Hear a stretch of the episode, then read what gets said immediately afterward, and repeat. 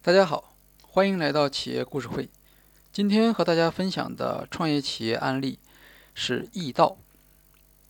易道用车创立于2010年，一开始它是通过400的免费电话和互联网提供专车服务。所谓专车，是以高于出租车价格提供的高档出行预约服务。那么过去在市场上呢，实际上本来就有这样的专车服务。传统上我们称为汽车租赁，在传统的汽车租赁公司里，用车需要提前几天预定，而易道呢，则可以提供实时预定的服务。易道率先将价格从按天收费改为按小时收费，它以批量价格买断租赁公司的产品，从汽车租赁公司的定价中赚取差价。易道的移动 APP 一经推出，订单数量就迅速超过了电话和网页订单。二零一一年九月，易道将用车的价格砍去三分之二，之后，易道的用户迅猛增长。由于专车的价格相对较高，早期易道还是靠以前传统租赁公司的企业客户们来支持它的收入。在易道的用户构成中，企业用户占了百分之四十到五十，这些企业用户是易道的核心优势和现金流。不过，他们也拉着易道陷入了先行者的困局，因为企业用户在订车时最看重的是服务与准时，其次才是价格。二零一四年之前，在中国的轿车领域里，几乎是易道一家独大。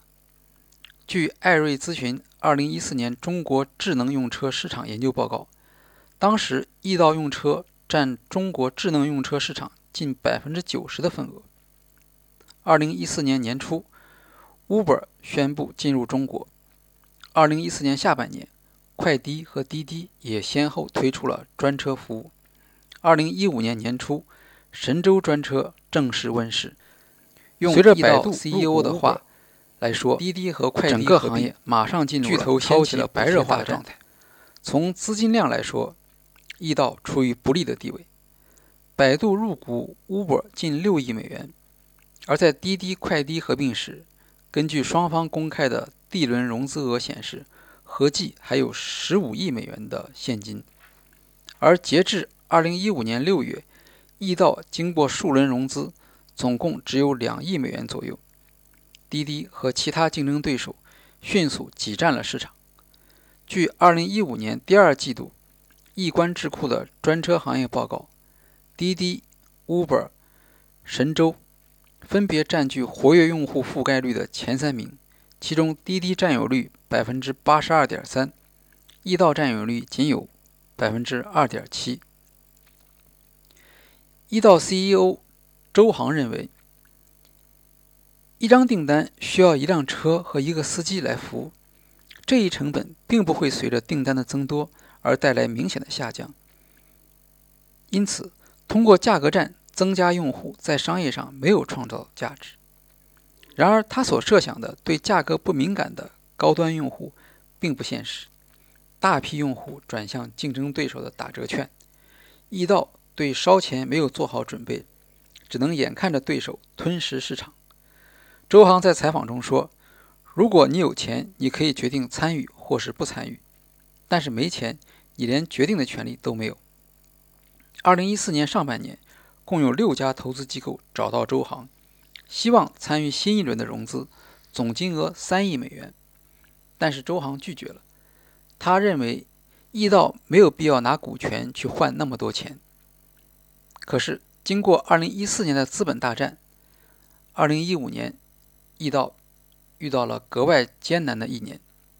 据周航估计，二零一五年国内专车行业烧掉超过两百亿人民币。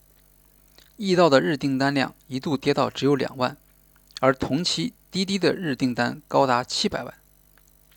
二零一五年六月，易道股东携程向易道追加了一亿美元的融资。二零一五年下半年。